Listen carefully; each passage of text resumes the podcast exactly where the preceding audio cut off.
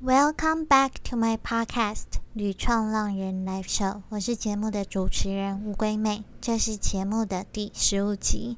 在节目开始之前，我想先跟大家说个不好意思，基于一些个人因素还有健康状况，大家应该有发现我的音频节目停了一段时间。但是呢，很感谢很多朋友还特别跑来关心。我已经有好一点，那音频节目的部分也没有停播，所以大家可以放心继续服用。那这段时间，我其实也在思考要怎么样做出调整，可以让整个音频节目得到更大的进步跟提升。如果大家对这方面有什么样的想法或建议，要拜托也欢迎大家在 iTunes Store 或者是 Apple Podcast 留言，让我知道你们的想法。在这一集的节目当中，我们邀请到一位有“志工王”之称的热血女孩 Lucky。拉奇，他曾经到新疆和芬兰担任国际职工，而后呢，花了两个月的时间办环欧十三个国家，并且成立个人品牌“拉奇在哪里”。那 Lucky 会在节目中带我们认识担任国际职工所需要具备的条件跟心态，也会谈到芬兰的教育体制以及他本身的国际职工经验。So if you are ready. Fasten your seatbelt. Let's get started.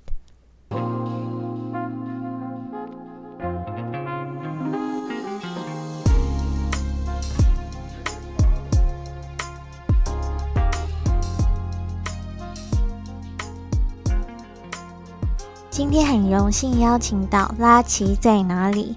芬兰乡下教中文的创办人拉奇。Lucky，那 Lucky 是我在今年举办数位游牧讲座认识的一位创作者，他非常活泼。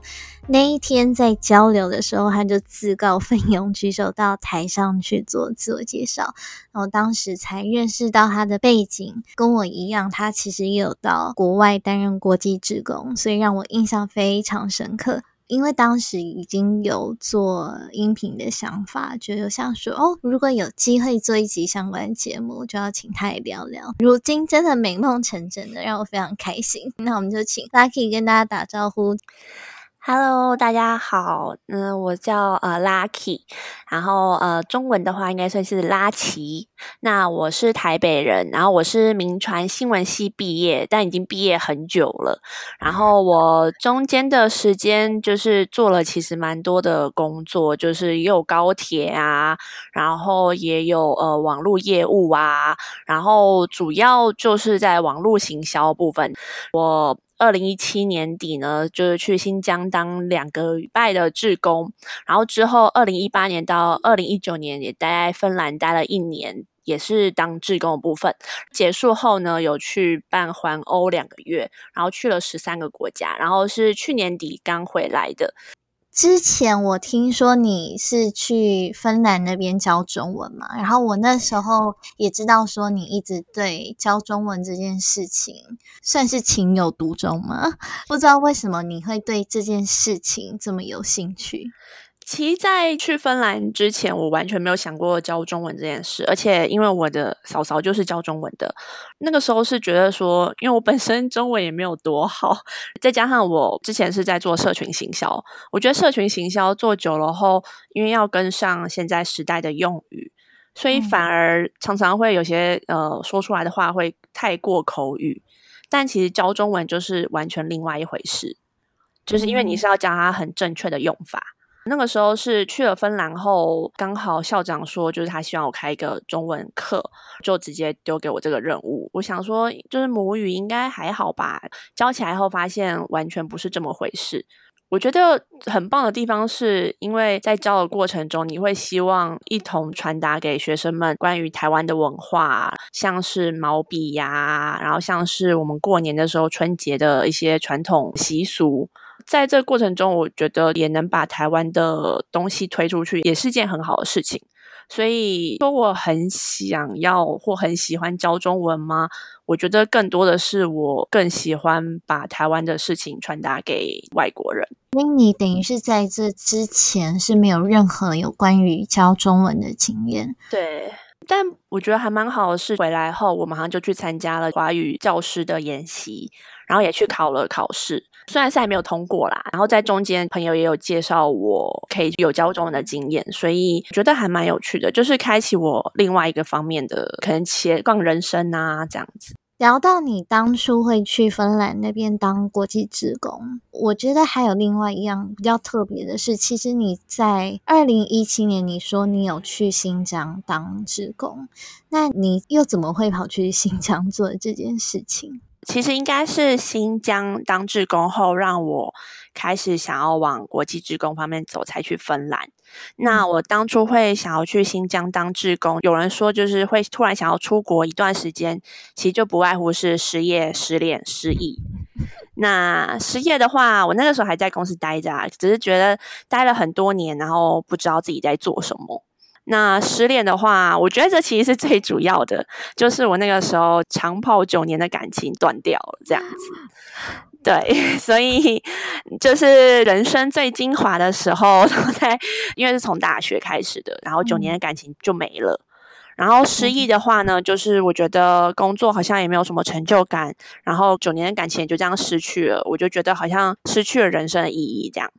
所以那时候为了要找回自己，或者是为了抚平 失恋的难过，参加了很多的活动，就认识了很多的人。再加上因为以前社团是服务性社团，就是有带过小朋友啊，然后跟长辈相处啊，我就觉得我还蛮喜欢跟人相处的。然后我就也有想到说，以前学生时期的时候，其实很想要出国待一段时间，但因为那时候有男朋友，就是会舍不得嘛，就有放弃了这梦想，所以。那时候就想说，那我要实现这个梦想，然后我就去找了一下相关资讯，就刚好找到了维克。这样，那时候本来一开始是想要去蒙古，因为他们有一个也是蒙古的国际职工，就是觉得可以骑马在草原上奔驰，好像很棒。但因为那时候时间的关系，然后再加上刚失恋，我不想要一个人 孤单的跨年，所以我就决定说，那挑跨年的时候去新疆当志工。这就是前面的 因缘际会下，所以去做这件事。为什么听起来有点悲伤？但 某方面听起来蛮好笑的。所以你后来决定去当新疆的志工，你有觉得因为失恋这件事情，反而让你得到了意想不到的礼物，这种感觉吗？有，真的有，这个跟后面有问说人生哲学那一句话就是一样。哎，我要先讲吗？不要说，我们先来梗这样子。那你自己这样子去，你在那边是待了多久？然后在那边做什么？我是待了差不多十天，从圣诞夜到过跨年这样。那我主要就是去新疆的干沟那边偏僻的小学，然后就是陪伴那边的小朋友，因为那边小朋友很多爸妈是不在身边，就可能爷爷奶奶带啊。或者是因为他们爸妈可能去放牧啊什么，就是不是会很常陪在他们身边的。那我们主要就是每个人会准备两个课程，会穿插在他们自己原本的课程之中。那像因为那时候快要过新年，所以有些人就会教做春联啊，那有些人教折纸啊，或者是一些生活知识之类。那我是教水彩染色跟纸花，就是一些美劳部分，因为小朋友都喜欢美劳作品这样子。那除了这之外，就是一起跟他们吃饭、聊天，然后一起玩耍，然后或者是一起去滑雪啊，或者扫雪这样子。那我觉得蛮特别的是，我们最后时候有去一些孩子家里面拜访，就是看到各式不同的家庭啊，然后有喝了一些他们那种咸奶茶，我觉得还蛮奇妙的。而且你喝完的话，他们就会一直帮你添，所以就是要喝慢一点。可是那个奶茶超咸，就是明明是奶茶，可是你喝起来很像玉米浓汤哦，好特别，我觉得非常的奇妙。对，然后再加上他们因为跨年就是各年级有表演，然后我有看了他们哈萨克族的民间。舞蹈叫黑走马舞，就是一个蛮特别的体验，而且觉得小朋友真的超可爱的。黑走马舞是什么样的舞？就是哈萨克的民间舞蹈，真的是黑色的马吗？还是没有没有没有？我觉得他们跳起来是那种很帅气的感觉，没有马或者是 黑马这样，然后就是穿他们的传统衣服，然后跳那个舞。所以你在那边教美劳，就是要各式各样的才艺，大人自己要会，才有办法教小朋友。对，但是我觉得陪小朋友玩的这个过程当中，应该是蛮有趣的。对，像我最记得就是因为他们那边在下雪嘛，然后小朋友就跟我们讲说：“走吧，我们一起去滑雪。”然后我们就想说，一般滑雪都有滑雪装备啊什么，其实他们没有，他们就是拿一个纸板，然后就开始自己去推那个雪，然后推成一个雪道后，就是用那个纸板这样滑雪下来。那个时候我真的是觉得，怎么会这么简单又可爱？他们的生活，他们的乐趣其实非常的单纯。那个刹那，我会觉得，就是好像很久没有。这样简简单单的玩了，那可能现在的小孩都是玩手机啊，玩电脑啊，那这也会想起以前常常去公园玩啊，或者是玩什么用纸做的豆冰啊，在那边斗来斗去，就是会让我想到以前很单纯的时候。嗯，对，我觉得我当初去德国那边当职工，也是去一个很偏僻的环境。那时候也没有网络啊，没有办法洗澡，觉得天呐，怎么有办法过这种原始人的 生活？但你也会发觉到，其实生活是可以很简单的，不需要太多的科技或者是一些很复杂的东西。反而有时候我们被这些东西给捆绑住了。不过你那时候受到这样子的冲击。你真的有觉得说，你因为失恋去走这一遭，然后找回你人生的意义吗？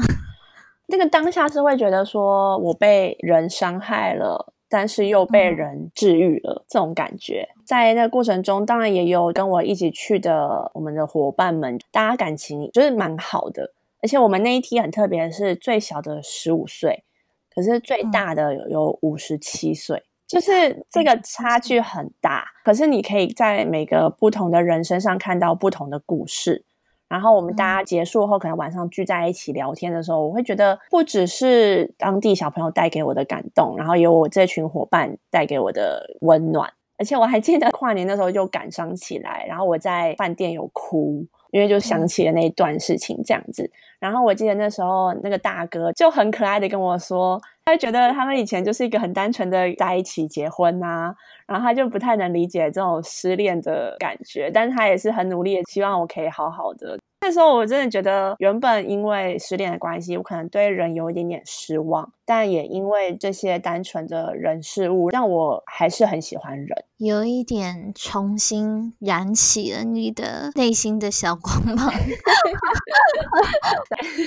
那你去走这一招，我觉得很值得诶，因为没有这一招，你后面应该就不会再去芬兰了。真的，每次讲到深蓝的事情时，我都会说，其实是新疆先开启了我更渴望认识各种不同的人啊！真的觉得去当一次国际职工很难停下来，我也是这种的，听下去就像一个无顶洞一样，你都会想去第二次，去第三次。但你那时候在芬兰，怎么会又待了一年？啊，新疆职工后，觉得对当地人深入交流这件事非常的有兴趣。那时候一回来后就。一直在找关于志工的讯息，本来还想要找到台湾的阿里山偏僻的小学当志工啊，但因为工作的关系，还是没有去做这件事。然后那时候本来以为说，可能经历了新疆，或是经历了前面的活动后，我可能慢慢走出来。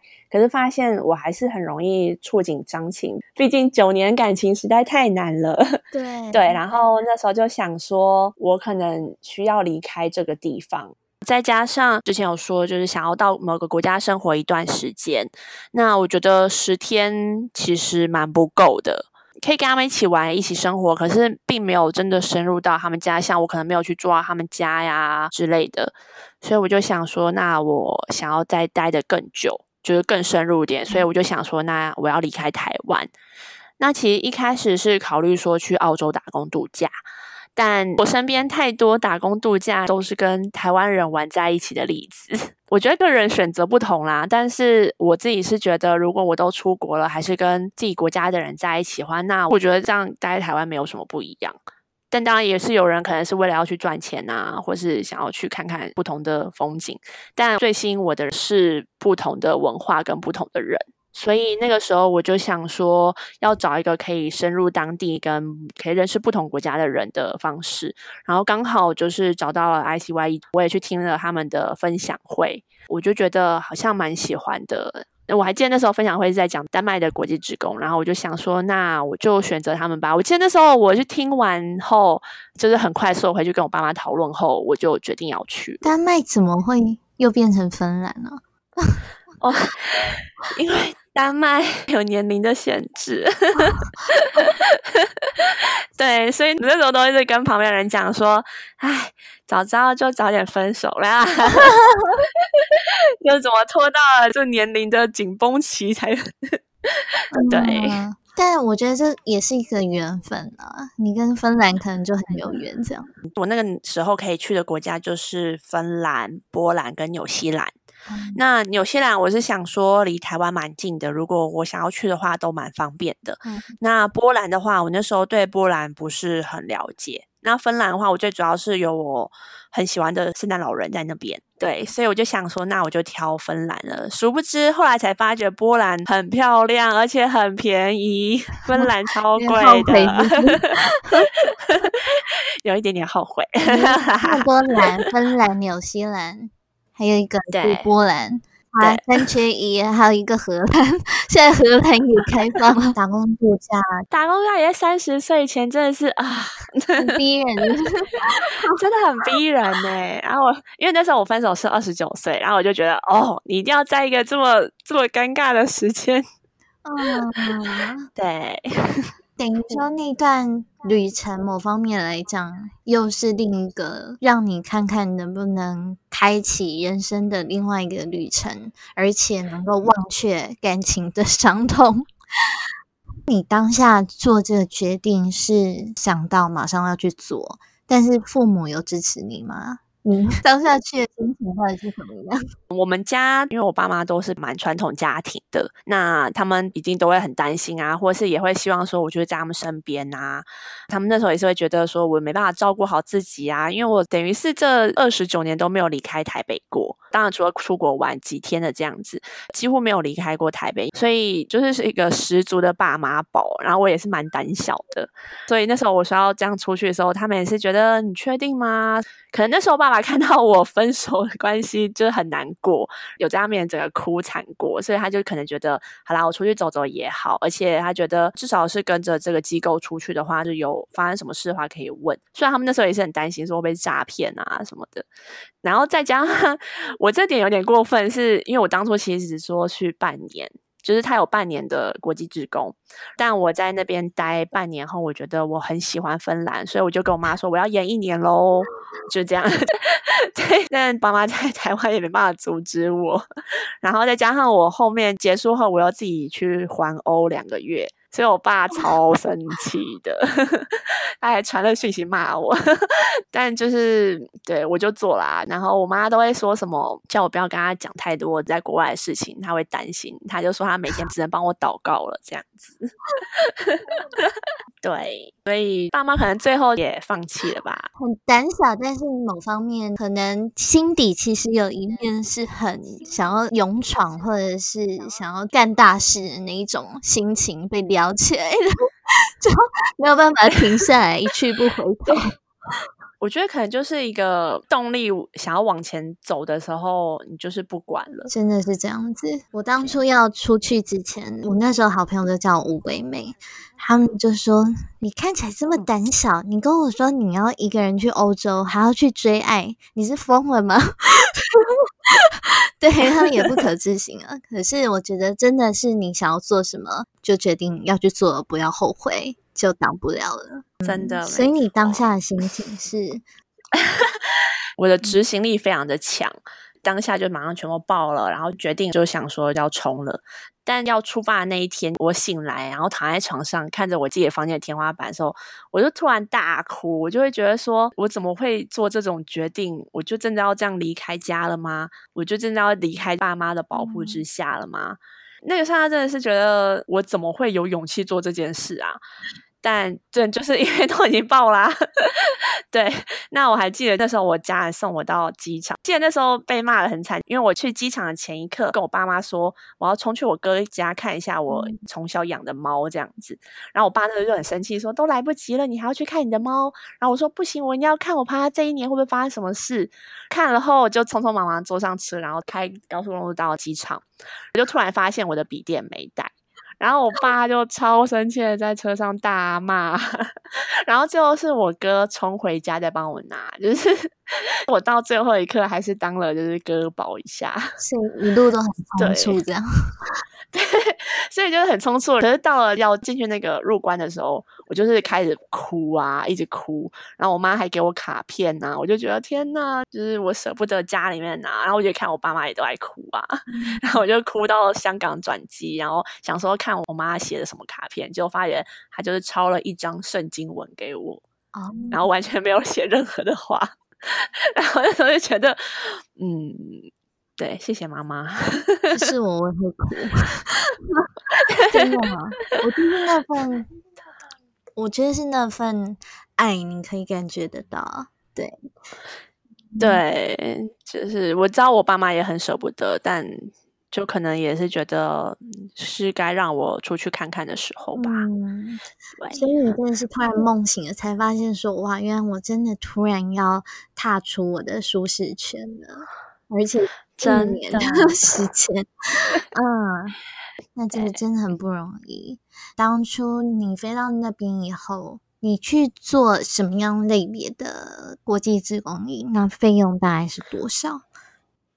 那这个志工营跟我去新疆的比较不太一样，因为新疆的可能就是去陪伴啊，或去帮助，但是这个的国际志工营比较偏向是有点像是文化交流的部分。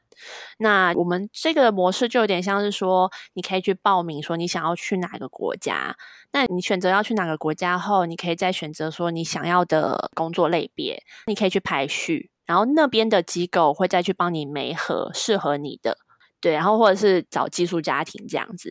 那像我们这一题，就是二零一八到二零一九的，有人是去英国露营场啊，有人是去瑞士幼稚园啊。那我上一期的也有人是去芬兰的，像是养老院啊。那芬兰的话，就是有提供学校、幼稚园跟养护所的机构这样子。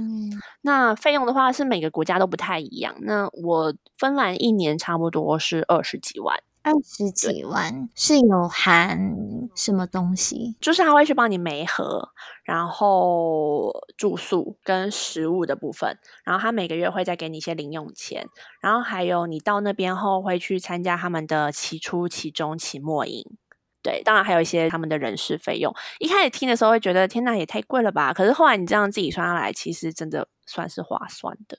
就是你要在这边待一年，所以基本上吃的部分你不用再另外有其他费用，除非你自己去外面吃之类的。对，除非你觉得东西太难吃，对。因为我之前去当的大概是短期的，那都是大概两个礼拜左右。其实他算的费用大概也是每盒跟一些，比如说注册费啊，也是有含食物跟住的费用。那大概两个礼拜，如果你是第一次参加的话，换算台币的话，我记得也才不到一万块的样子，对，差不多九千块。觉得没有很贵，因为我遇到蛮多人会特别来问我说：“哎，你干嘛还要花这么多钱跑去国外当志工？”哦，真的，有超多人这样讲，他们就说：“为什么志工还要花钱啊？拜托，人事费跟这些都很需要花钱呢。”对啊，所以并不一定说花这些钱去当志工就没有必要。其实某方面来讲，真的是看个人的意愿。对，还有我身边的朋友有人真的想要去做这件事情的话，真的就是给予尊重。真的，嗯，所以你那个也是有蛮多不同的类别嘛，有教育性的，就像你刚刚讲的有露营场的。对啊，这是英国的，英国那边的职工。然后芬兰的话，主要就是有学校，然后幼稚园跟养护所这样子。嗯那就我们这批意大利的志工，他是在一个身心障碍的地方，然后他就是陪伴他们一起，可能办一些艺术展啊之类的。嗯，那你在媒合之前有需要教一些，比如说动机性啊，还是他有没有其他特别的条件？他会希望类似你写一些自我介绍啊，然后他会找你去英文面试，但是英文面试基本上我觉得都算是蛮简单的，就是很基础的对话。我觉得大家会说英文不好，可是我觉得大家的基础应该都还是有吧。就是例如像你周末做些什么事啊，或是你的兴趣是什么啊，这种简单的题目。因为毕竟你不管怎样，你到一个国外，你一定得要用英文去沟通。对，那虽然有点久远了，但主要就是写一些这方面的。然后他们机构会帮你看，就一开始可能是跟机构的话就写中文嘛，可是你后来要到国外的话，你要去写，就你想做的事情或什么的话，你是要用英文。但机构会帮你去改，然后所以那边的机构会再给这些的单位，让他们可能去媒合啊，去调啊。像我的单位的话是学校，然后那时候校长就有说，他们其实本来不想要职工了，因为他们上一次的国际职工让他们的印象不是很好，啊就是别的别的国家的别的国家的，哦所以他们那时候本来是觉得说他们不想要在国际职工，因为他们想要的是国际职工可以来，然后可以跟他们的学生交流，嗯。但没想到那个国际职工完全都关在自己的房间里。哦但我觉得是因为那个职工他可能有他自己的兼差或者什么的，所以他比较没有跟学生交流，所以呃校长就觉得说他不想要再找新的职工了。但他说是芬兰的机构，就是给他看了我的资料后，他觉得好吧，那就再试试看吧，这样子。结果很满意哦，出乎意料的满意。应该是有好好的做好，就是 台湾外交啦。有啊有，一定有。嗯，我觉得其实到最后，虽然说基本的语言条件一定要有，然后有时候它会有限制，比如说年龄啊这些东西。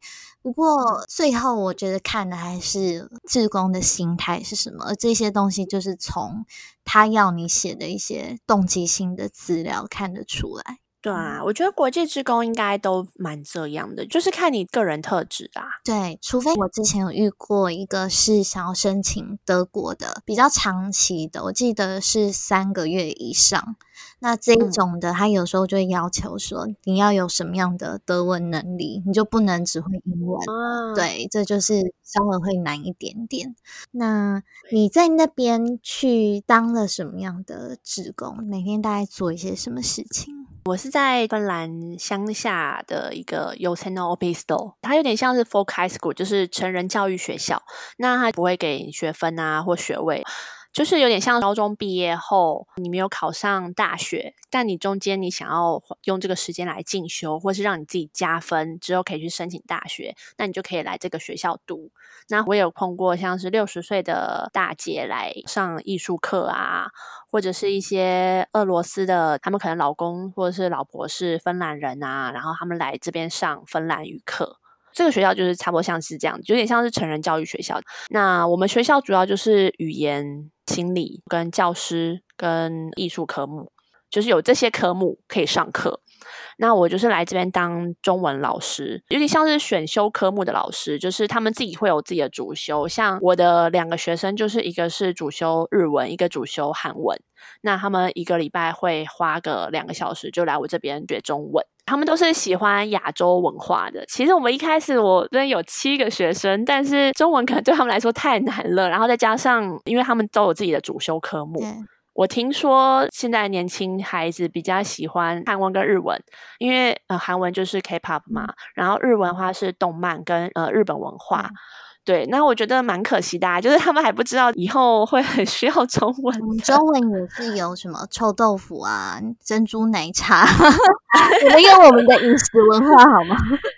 对，其实反而是老师们都蛮想学，就有一个芬兰老师就跑来跟我学中文。对，然后除了中文课以外，其余时间就是像我有时候有空的话，就可以跟着芬兰文课一起上课，或者是帮忙老师他们准备一些教材啊，或者是我有时候也会到美术课那边去当 model，让他们画画呀。反正就是各式各样的课程，我有时候就会参与。然后还有一些什么文化交流啊，这个时候就会分享台湾的文化呀。然后也有参加他们一些节庆活动这样子，主要就是这样了。那当然还有一部分时间就是在办公室帮忙做一些文书的工作。嗯，所以你那时候去之前，你心里没有觉得怕怕的？就是说教中文这个东西会不会是要很专业的？虽然你前面有提到说你觉得很简单，就教中文而已。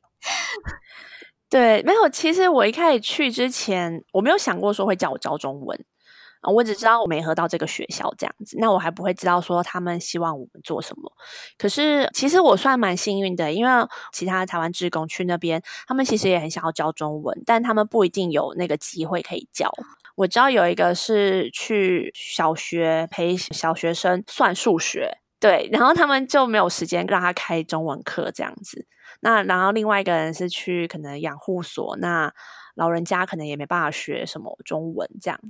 所以我一开始是觉得有点紧张，而且我那时候想说，居然就这样给我一个礼拜两堂两个小时的课，我觉得校长他们就是心脏很大颗，完全没有来看过我上课，就是感觉我乱教他们。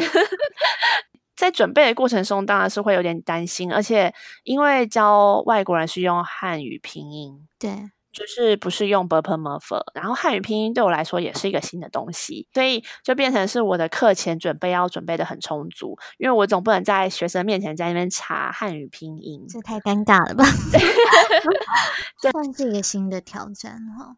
对，一开始我会觉得很希望他们学好，但后面我会觉得只要没有浇熄他们对中文的渴望就好了，因为原本是七个学生，然后最后只剩下两个。而且这两个原本的主修科目都很认真的学生，但他们没有翘课，然后还是愿意花时间来上中文，我觉得就让我蛮感动的了。哇，这个经验真的蛮特别的。虽然你这样上的是算是小班制，我听说芬兰是一个蛮快乐的国家，那你有没有觉得说你有感受到他们的教育体制跟台湾有什么不一样？他们是说他们是就是排名世界最快乐的国家的前几名，但其实这只是因为他们的社会福利很好，但他们的人其实我觉得没有，因为可能他们天气跟黑夜长的关系，所以他们其实忧郁症跟自杀的人很多。那至于教育的话，我觉得他们是在幼稚园的时期跟小学时期的话，其实他们是有点像是蛮开放的教育。就是会让学生们去，像是去森林采集啊，然后去接近大自然呐，然后他们不会就是把你局限在这个教室里面这个地方。对，但是我就是有参加一个英文课，然后我们有讨论说教育的部分，但我听学生们讲的，就是他们觉得教育的问题。其实听起来跟亚洲某些方面蛮像的耶，所以我觉得就是他们的教育制度好，可是不代表每个学校都是这样的。你说的蛮像是指填鸭式教育，就像他们觉得考试太多啊，或者是他们觉得有些人的程度比较好，那可能就是老师会针对程度不好的人去做调整，但这样的话就会拉到程度好的学生的进度。就是他们有提了一些问题，还有像是什么，有个学生说，因为他很勇于发表意见，就被老师罚站。然后我那时候想说，哎，这不是亚洲的教育吗？突然有点想起，对，对。但我觉得最棒的地方是幼稚园的部分，就是他们幼稚园就是让学生们去接近大自然，然后去学习自己去尝试一些东西。我觉得这件事是很棒的，对。然后再来就是他们的读书的时间也没有这么的长。因为像台湾也有芬兰的志工来台湾，然后他们就会说，他们觉得台湾的读书时间实在太长了，他们觉得学生们很痛苦。他们还没有经历过补习班的文化。那时候其实蛮多人问我芬兰教育，但我觉得芬兰教育也不一定适用于台湾社会，因为台湾社会的思想就是这样。就像是他们后来好像芬兰那边有课本这件事吧，那个时候好像有在推崇这件事，但我就问了芬兰的老师，他们就说，其实这只是算是新推出的事情，但其实对老师来说这是很辛苦的事，因为以前老师他们都已经习惯这样子了，然后再叫老师去习惯没有课本，其实是件很累的事情。所以他们那边某方面教育的问题也是有的，就像是老师很累呀，或是老师越来越少啊。但他们教育很棒的是，他们的老师都一定要，我记得是一定要有一个教育学分还是硕士，我有点忘记了。反正就是他们的学历是一样的，所以他们不会有不好的老师，因为他们的学历什么，就是学习的东西都是一样的。就不会素质对参差那。因为我是在就是成人教育学校，我没有接触到小朋友们。那如果在成人教育学校的话，我会觉得他们会让学生们去开放性的思考。我觉得这件事蛮重要。嗯我在国外学到最多就是这样，就是一个议题抛出来让大家去思考。那这件事没有对或错。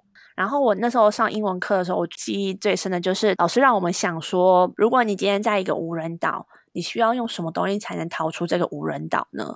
然后他就是列了一些东西给我们嘛。然后我们那时候在讨论的时候，我觉得我一点忙都帮不上诶、因为我连那个什么，像他们会说用手枪其实是可以弄出火来的。可我完嗯全不会知道这些事情啊，对，然后或指南针要怎么样用，或什么，就是一般根本不会去碰触到这个，但他们都知道、欸，就是他们拿到这个题目，就是很快速的在讨论这样，然后我反而就有这种，嗯，好像 就是想来想去，好像也只能说什么丢个烟雾弹啊，然后放个烟火，就是很弱的想法。但就是这种开放性的问题，对他们来说不是困难的事情。但我觉得哦这件事对亚洲人来说真的是超级难。对，而且成长背景差太多了。但某方面，可能你在国外也打开你的一种见识。哦，我很喜欢就是讨论这件事情，就是一个议题抛出来，然后大家一起讨论，像是嗯种族歧视啊，或者是同性婚姻啊，但这并没有对或错，或是没有，就是这个答案是没有对或错的。我觉得我非常非常喜欢这样子，对，对。所以等于说你在那边教书，然后同时也跟其他外国人一起学习。那你这样子一周大概花多少时间在上课跟教课？如果你一个礼拜只有一堂快两个小时的课，其实并没有很多，那等于你大部分都是在上课咯。对我那时候是一跟三还是四会去上芬兰语课，二的话，他就是让我整天去准备晚上的中文课，对，因为我是礼拜二晚上教。然后三跟五的话，五通常他们是会有一些课外活动，然后三的话就可能是帮忙文书啊，或是要看哪个课程需要帮忙这样。那你们有自己很多的时间，比如说像六日，还是可以自己到其他地方去玩之类的。哦，六日一定是可以，就是自己的时间。然后，因为他这个国际职工，就是你待一年的话，他会有一个月的假期，所以你可以去安排你的假期，然后去别的国家玩。所以他们自己并没有，比如说在六日啊，去帮你们安排一些其他的活动，除了课外活动。不会耶，他六日其实就是看你自己，因为像我那个时候是，我有去别的志工家他们的 host family 玩，然后或者是有几个老师就带我去他们的家，跟他们一起去户外走走啊，去森林走走啊，所以这可能就要讲到，我觉得在那边主动也很重要，不然你就只能待在房间里，因为那个地方非常的偏僻。主动是怎么样的主动法？就是去跟人家交朋友。你主动的话，大家就是会蛮乐意找你去他们家玩呐、或者是找一些事情啊。然后我那时候也很幸运的是，因为我住的地方非常的偏僻，所以如果你没有事情做的话，你真的就是很无聊。因为我知道我的下一梯职工待在同一个地方，他就非常的痛苦。因为我们那边有点偏僻嘛，所以我们如果要坐火车到赫尔辛基的话，就是首都的话，是要差不多三四个小时的。重点是又贵，他们的国内交通都超贵的，而且再加上后半期就会开始冷了，就是差不多只有两三个月是适合这样出来晃晃的时间，所以会不想出来。然后我觉得这种时候，因为你都到这边当志工了，你就应该要去跟不同的人交朋友啊。对，我觉得主动蛮重要的，因为如果你不主动的话，那顶多就是在那边你可能出来嗯煮东西的时候会碰到学生聊一聊，那其他时间你都会是一个人。那有些人是不太能独处的那一种，就会觉得很痛苦，就会觉得我到底在这边，然后每天就是这样躺在床上看剧干嘛？所以我觉得这时候真的就是要主动一点，因为没有人会主动来叫你做什么。的确，你现在说的时候，我也觉得当志工真的要主动，不然我一开始去的时候也是很害羞，都自己画圈圈。但我后来就觉得，其实大家都是善意的。我是说，绝大部分会想要去当志工，或者是在当地的人，你只要愿意去跟他们交流，其实他们也是很愿意。但真的是自己要主动去表达自己的想法，然后愿意去跟别人沟通。会有新的火花。对，纵使我英文也没有这么的好，但是大家反正就是乱聊啊，然后就发觉其实大家都一样，就很吵啊，然后一起聊天呐。对对，其实我觉得语言不是重点啊，到最后是有没有那一份真的想要认识别人的心才是重点。这些都是可以克服，真的。所以不要再问我说是不是一定要英文很好才能出国了，真的还好，这没有对对？对啊。那你自己在那一段时间待那么长，有没有什么文化或者是体验让你觉得很惊讶？你根本完全没有想过的事情？哦，第一个就是他们那边的桑拿文化。就是桑拿，我觉得有一点点像我们游泳池那个烤箱，但他们那个桑拿的话是几乎每个人家都会有，就是跟烤箱一样，你很热的在里面这样烤，然后他们觉得就是一个很舒压呀，甚至他们说就是一个交际的场所。那一开始去的时候就发现，我们在营队里面是大家有穿泳衣，但其实一般的都是一丝不挂。那学校也会有这种，就像学生跟老师们就是一丝不挂在那边洗桑拿。我那时候真的是觉得有一点点尴尬，但后来发觉，哎，大家都蛮坦然的。不过我觉得最 shock 的是，我去日本老师家的时候，他就跟我讲，跟他先生要去桑拿，问我要不要一起去。然后我真的是有点吓到啊！天哪，这男生女生全部都混在一起吗？对，不过我去的几乎都是分开啦。但我发觉其实一般的是有混在一起的。对，因为那时候我本来想说应该不会吧，可能他们还会穿泳衣。但我后来经历了跟他们一起去露营的时候，然后他们说他们要去湖边游泳，他们两个真的就是直接在我面前脱了衣服，就这样下去了。我那时候才发现说不对，他们说的上那期就是大家真的是一丝不挂进去。哇，这真的蛮 shock，那时候很尴尬。对，这心脏要有点大。所以你后来有尝试吗？男女生是没有啦，但就是女生的话是有。然后我有听说，如果对方邀你去桑拿的话，表示他觉得你是好朋友，因为在里面就是坦诚相见嘛，然后做自己，大家都是平等的。就是一个有点像交朋友的地方。对，那这个如果没有答应邀约的话，会不会出？这也不会啊。我觉得他们其实都蛮知道说亚洲人比较保守一点。但我觉得蛮特别的一点是，他们冬天呢去桑拿后会再冲到湖里面去游泳。冬天哦，所以那个水超冷，或者是在雪地上打滚后再冲回桑拿，这样子就很像三温暖的感觉。再来就是他们的森林吧。因为他们家后面就是直接就是森林，然后你就是可以去森林散步啊，采野菇啊，然后或者采那种呃蓝莓啊，然后我觉得就是这当然在台湾就不可能体验呐。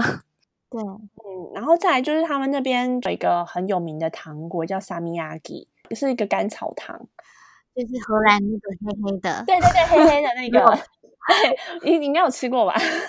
我有吃过，超难吃的。因为我带回来给每个人吃，然后去录他们的脸，都会变得很狰狞。然后我朋友说很像八角的味道。对，我觉得主要应该就是这几个会蛮特别的吧。再就是他们很享受在家的生活哦，所以他们比较少出门，这样，因为太冷了。对，但他们冷天下雪的时候也还是会出去散步啊，还是会出去走。但我觉得他们花蛮多时间是在家生活这样子。对，就是他们在家可能会花时间看书啊，或者点蜡烛啊，或者是自己烤蛋糕啊。我觉得他们的专长或才艺都蛮多的。对对，欧洲男生每一个几乎都比亚洲女生要会煮菜，我发现。而且我觉得他们很懂得，就是工作跟生活这两件事情是要分开的，所以。他们会花一些时间去做这件事情，去经营自己，好好的要怎么样去过生活。像你说的烤蛋糕这些，我就觉得啊，这是另外一种闲情逸致。对，所以你在那边经历了刚刚很 shock 的桑拿以后，你还有没有受到什么样的文化冲击？文化冲击的话，就是第一个呢，就是食物太难吃。像我们学校是好像每个礼拜会有一天是那种豆子汤，就是那种豆子，然后要把它磨成汤，然后我觉得很难吃。然后其他时候就是可能是像是马铃薯热狗汤，隔天也还是马铃薯热狗汤，或者是各种的甜椒啊，或什么，就我完全实在非常的 不喜欢。就是我觉得他们的食物相对的比较单调一点。那我觉得最好吃的是什么？一个 Mickey 的鱼。然后跟他们一些甜点，我觉得还不错。然后所以我就后来自己有点被养坏，因为我自己就是都自己煮，就会变成说其实可以省钱啦，但是我就不想要吃他们的学生餐，所以我中午就会去可能拿一些我喜欢吃的东西，就吃的很少。然后我下午话 就会狂吃他们的甜点，因为他们会有那个下午茶，然后就可能做一些派啊，或者做一些蛋糕啊，然后配咖啡这样，然后我就会狂吃那一餐。对我那时候，我跟一个芬兰女生讨论过，因为她有来过台湾，然后我们就达成共识，就是说，就我们台湾吃是为了享受，但他们吃是为了活下去。对，我觉得鲑鱼是蛮好，所以他们大部分是以冷食为主吗？我觉得都会有，诶，他们会有一部分是沙拉，然后有一部分就是热食，通常都会先拿一大盘的沙拉再热食这样。我记得那时候我一去的时候，我朋友说要找我去吃什么把费，然后我就想说把费不是就是你知道台湾把费就是很丰富，结果一去后才发现它的把费是只有两种汤跟面包吃到饱，好丰富。然后我想说这什么把费啊，跟我们认知很 差不多。对，然后这什么来台湾吃我们的把费可能会吓死。然后再的话，就是我刚刚讲的，芬兰是被评为最幸福的，但它自杀率很高。我觉得是因为他们的冷跟暗，再加上是之前我有一个芬兰朋友跟我讲过，说因为他们什么都好，就是福利好啊，然后薪水也不错啊，所以他们没有什么东西可以烦恼的时候，反而开始忧郁了。我听说过，我当时听了也觉得很惊讶。对，而且他们还说什么，就太多钱没地方花，也觉得很烦恼。我想说什么啊？还有部分就是我要讲另外一个是芬兰的距离，因为他们地广人稀，所以就是你要认识新朋友也很困难。然后再加上就是芬兰人，他们彼此之间会有那个距离，像他们搭公车、等公车时候，人跟人都会有距离，不会站得很近。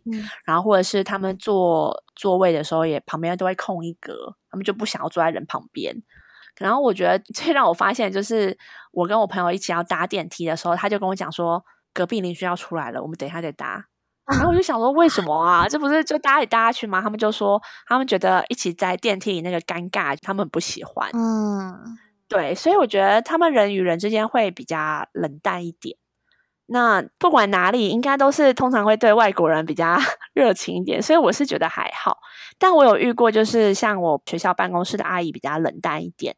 但就是你要想办法跟他们亲近啊，因为我觉得人都是这样，就是如果有个人一直跟你这样很热情的话，其实最后都会有点招架不住。小太阳有话这样，就 是 就是校长后来也是有说，就是他觉得我有走进他们的心里，嗯，就可能我一直就缠着那个阿姨问东问西吧，然后因为就这样也很无聊啊，就可能就问他说你去哪里玩啊或者干嘛，所以一开始他完全不关心我的事情，就是交代我要做的事情而已，但到最后他就问我说，哎你。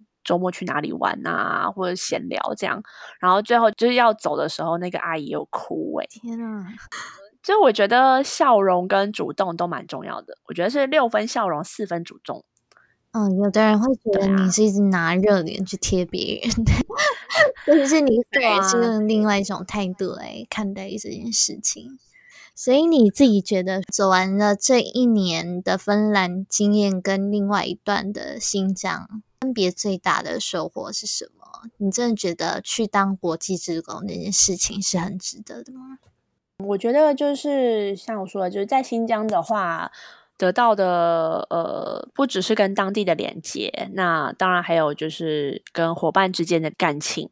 所以人其实是一个很奥妙生物啦。你会觉得前一刻你被人伤害了，但你下一刻。也会因为人而感到温暖，那也体会到是原来这世界这么大，有这么多不同的生活方式，然后会让我想要去看更多。那芬兰的话，我觉得主要是自我成长的部分，因为很多时间会是跟自己相处。那因为你不可能就是一直有人陪，应该说国外的人都是比较着重在自己身上。那当然，像我说的，你主动可以交朋友，但当然他们也会需要他们自己的时间，那我也会需要我自己的时间。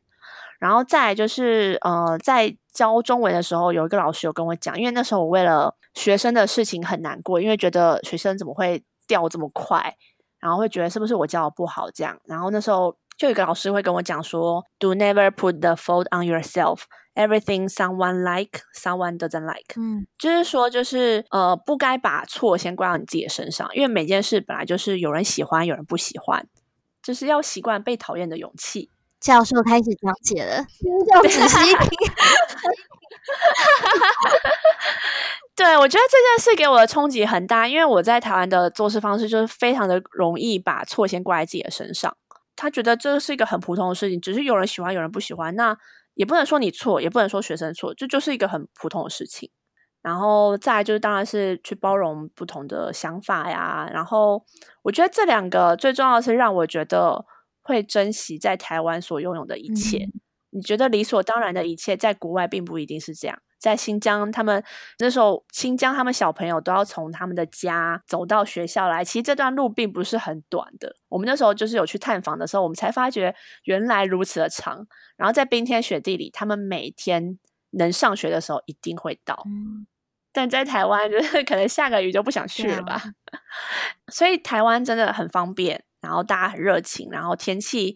也不会过冷，然后在随手可得的资源、跟很棒的美景、很好吃的食物，这些我们觉得理所当然的一切，其实在别的地方不一定是这么的理所当然。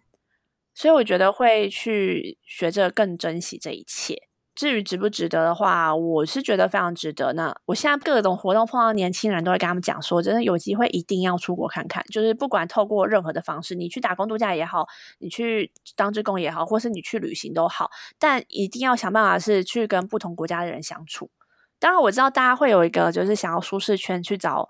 讲一样的语言的人在一起，但你这样我觉得就失去了出国的意义。你就是要去跟不同的人相处，你才会得到不同的想法、跟看法、跟体悟，然后也会更珍惜自己所拥有的。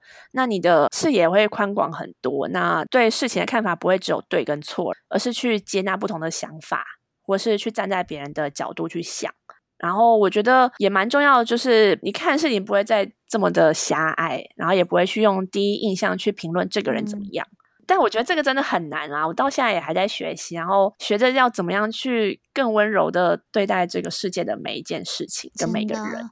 其实出国去当国际职工这个过程，虽然也有帮助别人的这个成分，不过我觉得更多的是自我成长，还有自己身上有很多的零零角角，你可以透过跟。不同的人接触相处，慢慢的越磨越圆，越磨越圆。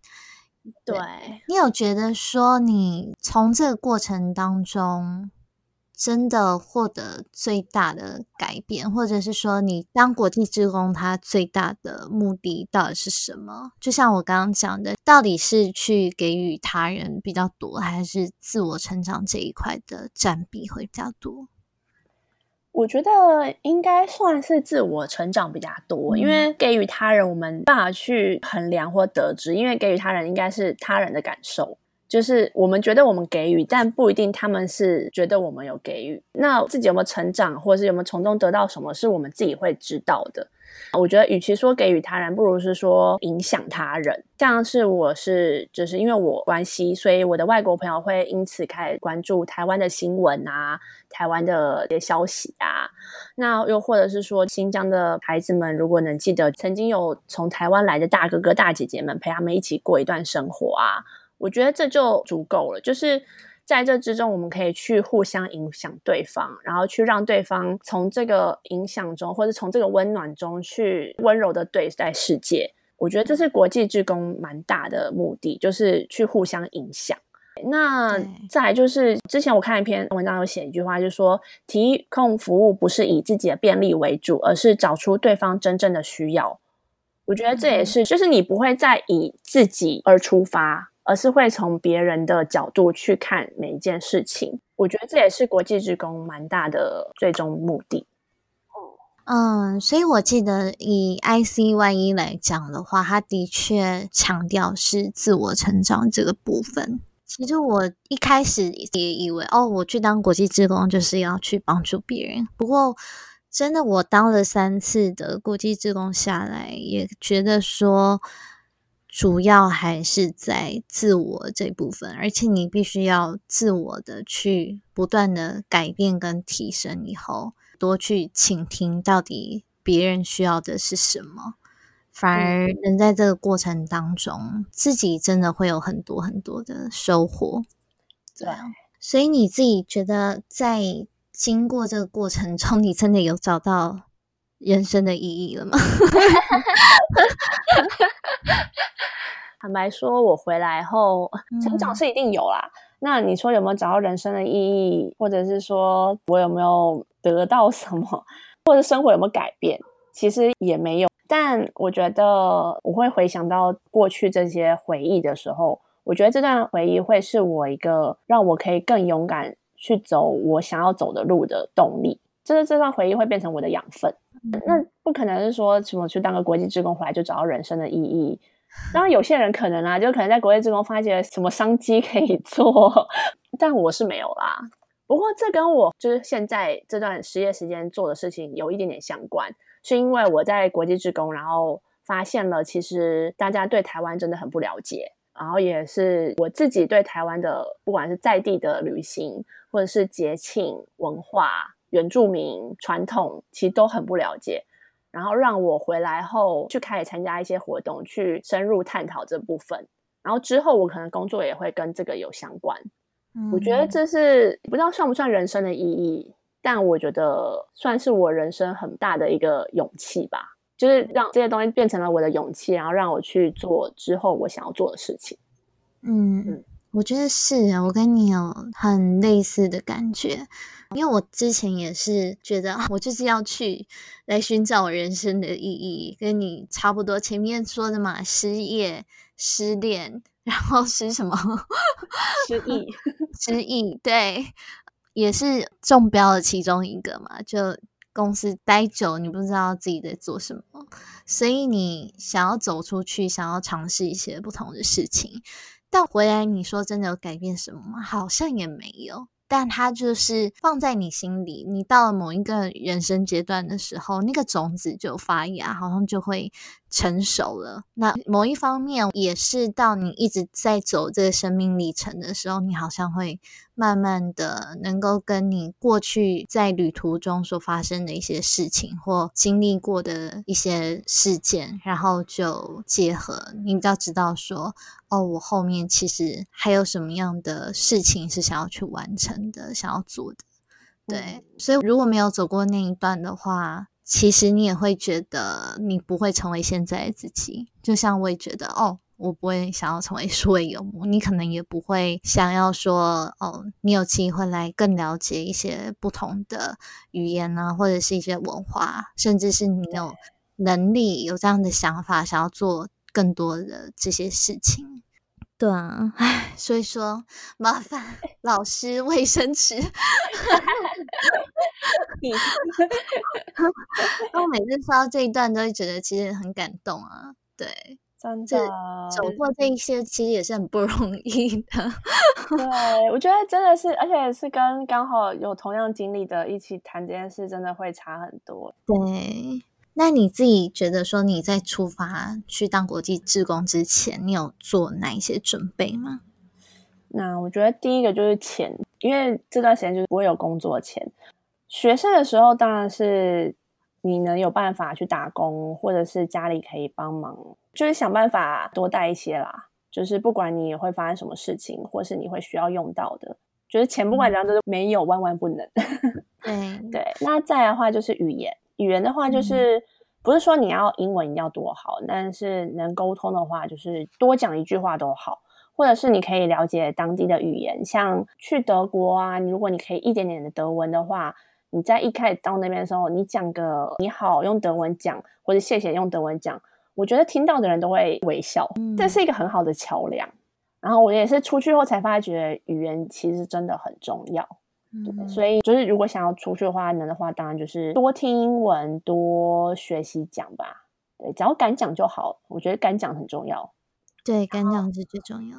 再 来的话，就是了解台湾的传统文化，因为我觉得，嗯，像我一开始去那边的时候，有先跟大家分享台湾，然后其实大家最有兴趣的并不是台湾的食物或台湾的美景。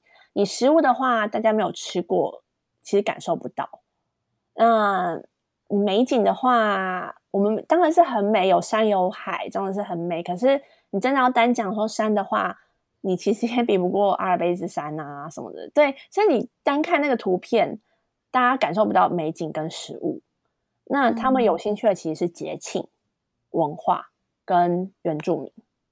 那我那时候有讲到，像是我们过年一些文化呀，或者是像中元节的文化呀。或者是炸邯郸啊那些的，就是放水灯啊，他们都会觉得非常的特别。然后还有原住民的呃，他们的衣服啊，然后原住民的庆典啊。那时候我记得结束，还有学生跑过来跟我讲说，他没有想到台湾的文化会这么丰富。然后再来是，如果能的话，你可以学一些台湾的食物，然后一些台湾的才艺。台湾才艺我觉得最简单就是你写写毛笔字，他们也会觉得很漂亮。他们真的很喜欢书法，我也是有一次就帮一个七十岁的荷兰奶奶，我就去她家，她就问我说：“哎，我们很喜欢日本跟台湾的文化，你会不会写书法？”所以我就帮他们写了四个大字，叫“知足常乐”。这真的，我觉得可以教他们写，或者是帮他们写都可以。就是最简单的就这样。再的话，就是我觉得可以看一些对方国家的资料，但不要看太多，因为我觉得会有刻板印象。我觉得不要有这些，就是你就当做你去一个什么都不知道的新世界，然后去感受。那你刚刚有讲到钱这个部分吗？当然没有钱这部分，你没有办法去当国际职工。不过我觉得更重要的是，像你刚刚讲到的，多准备这个部分。比如说你那时候是二十五万吗？你大概多准备多少？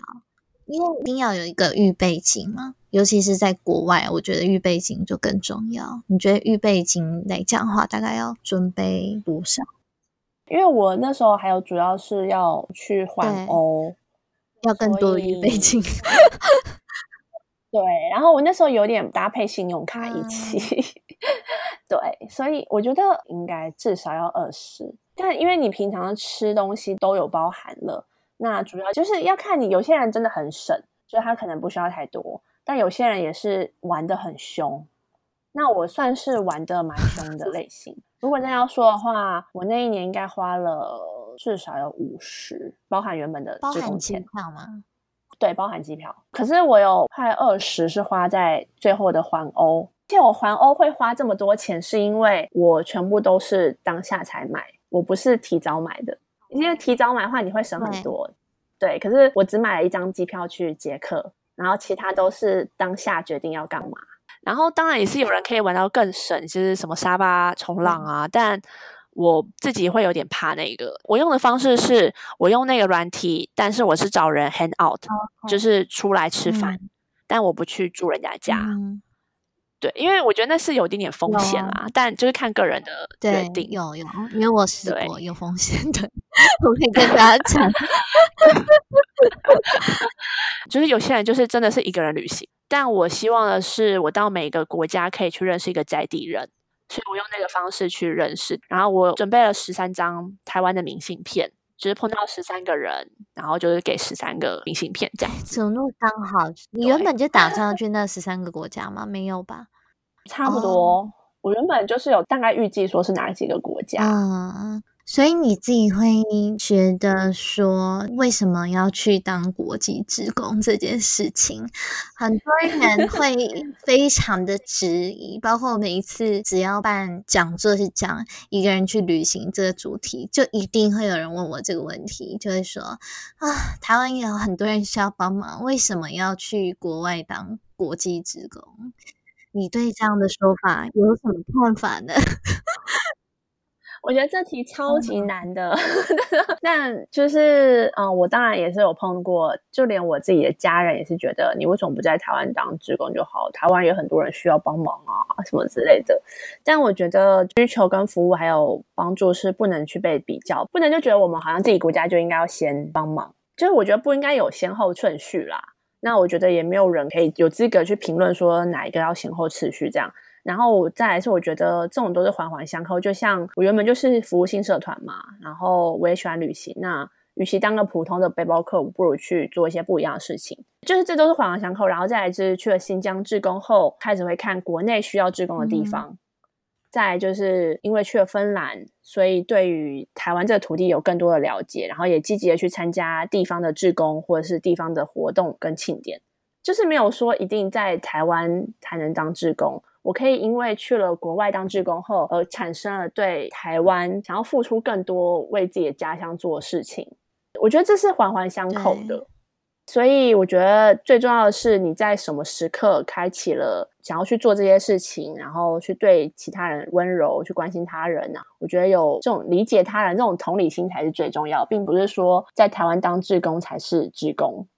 不管你当志工的初衷是什么，就是你觉得做这件事是对的、是好的，就值得去做。有每次都会有人问我这个问题，然后我真的会觉得说，其实给予这件事情或去做服务这件事情，它真的是没有任何的国界的限制，也没有必要把国外跟国内分开。一定要在台湾先做才是有爱心，然后去国外做，你就是可能崇洋媚外啊，好像有一个很奇怪的既定印象存在。但是你不能去否定一个人说，哦，他去当国际职工就代表他没有为台湾付出什么，或者是他没有在意台湾这块土地。也许私底下他有做什么是你不知道的，那为什么这两件事情是不能绑在一起，是不能同时进行的？对，对，因为就像以前有八八风灾嘛，对不对？嗯，其实我那时候也是觉得看到这件事情，我就想要去看自己能够帮忙什么，就去做了。我也不是要说什么我有多厉害还干嘛，但我觉得这种东西真的只是看你有没有那个心，可是没有再分哪一个国家，或者是就像讲的先后顺序。对，当志工也是碰过很多这种，还有说什么你真的很有爱心哎，然后我觉得这跟爱不爱心没有关系，然后去服，对啊，就去啊，就是我想去做，对啊，这跟有没有爱心有什么关系？真的是。对，而且我也不喜欢说，好像国际职工就特别的高尚，还是高尚？对，对我觉得 没有这件事情，真对，真的没有。那延续上一题，我们刚提到这件事情。所以我自己也会觉得说，当一个国际职工，其实真的不是到海外才开始服务啊，那个态度跟意义是更重要的。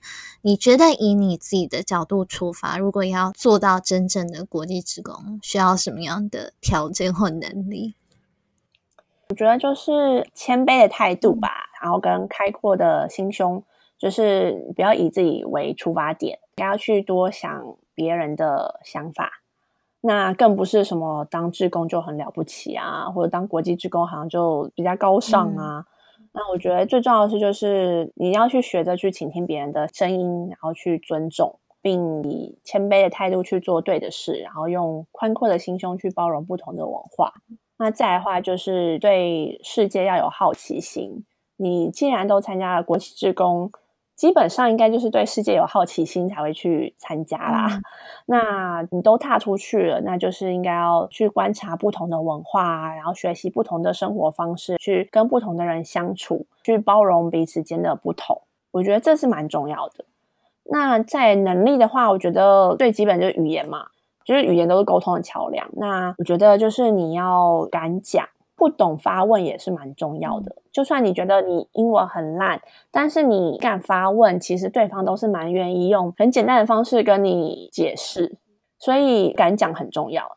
那敢讲的根源当然也是要你至少要可以讲得出来。所以你语言至少要基本的，真的基本的真的就够了。你就算用单字去拼凑你想要讲的东西，我觉得对方也都会听得懂。那在最基本就是费用跟时间。就是你要有时间去做这件事。那时间的话，我我觉得不管何时出发都是不会晚的。那因为我出发的时候也已经三十了，但我觉得最近不是有个陆剧讲吗？就是不是三十而立，是三十而已。就是你不管什么时候，只要出发，就是最。适合的时候，对我们没有替这部剧打广告，好吗？我们只是 讲里面的名言。因为我看到也听过蛮多的人，他们可能对当国际职工这件事情抱有太多的憧憬跟期待了。结果去到那边发现啊，好像跟自己的想象不太一样，就蛮失落的。就像是可能啊，环境不是我所想的那样，我没有办法接受，然后就会受不了，开始抱怨啊。你觉得有什么样的建议能够避免这种情况？我觉得真的就是放开心胸诶，就是你要去感受所有不同的想法跟文化。那也许当中会有一些你无法接受的想法或意见，像是政治，因为每个人身处的环境本来就不同，那他们接受到的资讯也不一样。那我觉得就是尊重跟包容，然后你要学着去互相交流。在国外的时候，我有感受到大家能彼此互相交流，然后你反对我的意见，但我不会因此讨厌你。我觉得这件事也蛮重要的。就像我前面说的，就是我们呃营队的时候都会讨论一些议题。那你之后出国一定会遇到这种事情，就是你会发觉这个人的想法就就是跟你不一样，或者这个人怎么这么的自私，怎么只想要自己？因为毕竟每个人的身处环境并不一样，你要能接受并能去包容这样。那至于环境的话，就是就像我讲的，就是像我下一期的志工就非常受不了芬兰这个环境。但我觉得事情有时候都会是比较的，就是你可能去跟什么比较，所以你会觉得受不了这里。但我觉得不应该比较，你应该就是把这个当做是一个新的世界、新的环境，你就去好好的去适应。然后像我讲的，你只要主动，只要去试出善意，其实并没有想象中的这么的不好。所以我觉得个人的态度跟个人的想法很重要，就你用什么态度去对别人，别人就会用什么态度对你。对，所以最大的建议就是放开心胸去接纳或包容这个世界本来就有各种不同的人，不同的生活方式。尊重跟接纳的态度，我觉得是走出国以后一定要学会的一种能力吧。我们这个节目要聊到最后了，讲蛮久的。你就觉得你的人生哲学是什么？我觉得这句话对我来说蛮重要的，就是在我那时候失恋的时候，不知道怎么看到这一句话。然后这句话就是 “Everything happened for a reason”，就是每一件事情的发生一定都有它的意义在。换一句话说，应该说每件事情发生的那个当下都是最好、最适合的时机。对，然后那时候看到的时候我还不太懂，但我经历了各种的活动跟志工后，我终于懂为什么我的分手会在那个时候。因为那个时候我的其实生活也没有很好，就是我的不管是工作啊，或是不管感情方面啊，其实也是蛮多问题的。所以那个时候发生的这件事，才会 push 我去做之后这些事情。然后到了国外后。就是最让我觉得说天哪，一生中我都会记得这句话，是我在国外的时候也有失恋了这样子。然后反正那个恋情是其实学校都知道。然后我最后回去看他们要真的回来台湾的时候，然后我就跟校长聊了一下这件事情，他就跟我讲了一模一样的话，他就说 Everything happen for a reason。所以你知道，你那时候真的会发毛诶，就是我当初是因为这句话而来到这里，结果最后的时候我也得到了这句话。但我后来在这段感情结束后回来台湾后，认真想一想，真的也觉得这段感情结束的也很好。所以我觉得，就是这句话对我来说的意义蛮重要。就你回头想后，再发觉这些事情发生都是有它的意义在。所以你现在反而会很感谢这些事情的发生，你觉得算是这一趟一年的旅途帮助你走出那段九年的感情了吗？你现在回头看的话，我反倒觉得是那段结束的感情让我有了这后面的生活，就是我不会觉得是后面生活让我。就是走出来，而觉得是那件感情去 push 我往下走的。对，就虽然就是没有再联络，但还是很感谢你哦。对，现在你还挺早的，感谢你。那我们最后当然还是要让听众来找到拉奇嘛。你可以跟听众讲说，如果要找到你的话，要去哪里跟你联系？脸书的粉丝团的话是拉奇在哪里？那这个粉丝团名称会叫这样，是因为我朋友就是已经有点搞不清楚我到底现在在哪里，所以每次都会问我说：“拉奇你现在在哪里啊？拉奇你在台湾吗？拉奇你在哪里？你在国外吗？还是哪里？” 对，所以我才会叫拉奇在哪里。对，然后再一个话就是 Instagram 的话，我的名称是叫 Lucky 的 Travels，Lucky 就是我的名字嘛，然后的就是迪亚，就是然后的，然后用英文用的，然后 Travels，对，就是这两个地方可以找到我。Lucky 真的是很开朗的女生，然后这一集国际志工的主题是一些粉丝敲完要做的，那我也很高兴的请拉起来讲，就兑现了 这个。非常沉重的承诺，这样 对，所以我希望这一集，也相信这一集其实都有解答到很多大家的疑惑啊。如果讲了这么多还没有的话，那 那我可能就要下台，对，主持人要换一位这样。OK，所以我今天听 Lucky 分享。很多故事啊，他的很多经历啊，虽然有一些部分让我觉得有点心痛，不过我听得也很过瘾。对，非常谢谢你的分享，耶，谢谢谢找我来这边，这是我第一次录，我觉得很有趣，然后不知不觉就讲了太多了。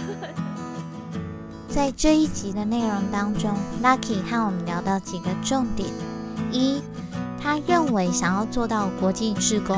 应该要保持谦卑的态度，保有宽阔的心胸，学着倾听别人的声音，尊重不同的意见，并且对世界保有好奇心，把自己想象成是一块海绵，柔软的和不同的人相处，去吸收不同的文化，并且学习不同的生活方式。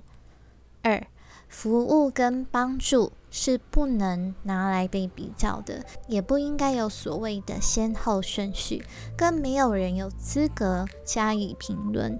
不管是国内或是国际职工，最重要的是自己的心态，到底愿不愿意去温柔对人，去关心他人，去理解他人，有这样的同情心才是最重要的。谢谢你的收听。如果你喜欢今天这集的内容，请你到 iTunes Store 或者是 Apple Podcast 帮我留下五星评分，给我一些建议或鼓励。在节目的最后，我想请你想想看，如果你有机会担任国际志工，你觉得自己可以做些什么，让自己更成长，同时影响更多的人呢？欢迎你在 Instagram 上截图这一集的节目，并 tag 我，让我知道你有在收听。也私信我，告诉我你的答案。我的 Instagram 是 Turtle Girl T U R T L E G I R L 底线 Travel T R A V E L。如果你想要阅读这一集内容的重点和资源，可以到我的部落格乌龟妹出走旅行。在文章里面也可以找到 Lucky 的相关联络方式跟资讯。下一集的节目会邀请到来宾与你分享打工度假的相关主题，期待你一起加入收听这位来宾的故事。记得订阅节目，才不会错过最新的内容哦。So live better, live with passion, and most importantly, live life on your own terms. Till next time.